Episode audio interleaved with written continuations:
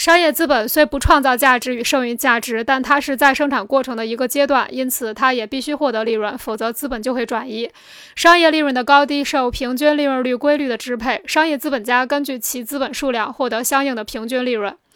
对商业资本家而言，其参与、其参加。对剩余价值的分配不仅要获得商业利润，还要与产业资本一样获得平均利润。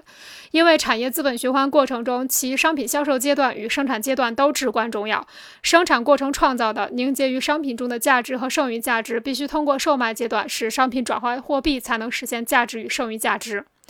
所以在流通过程中，独立执行职能的商业资本必须在与不同生产部门中执行职能的产业资本一样，能够获得平均利润。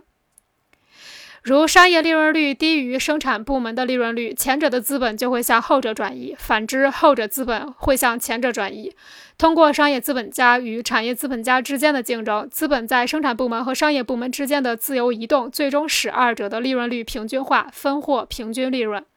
商业资本只是在流通领域从事商业活动的职能资本，是社会再生产所必需的部分职能资本。它与产业资本相同，投资商业的目的不仅要取得利润，而且要取得平均利润。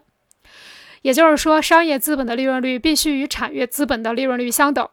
若是后者利润率高于前者，商业企业就会将资本从商业领域转移到产业部门，使产业部门的竞争者增加，此时利润率就会下降。同样，若前者高于后者，生产企业也会将资本转移到商业领域，一样会导致商业利润率降低。只有当二者相等时，产业资本与商业资本间才能各自安心于自己的领域。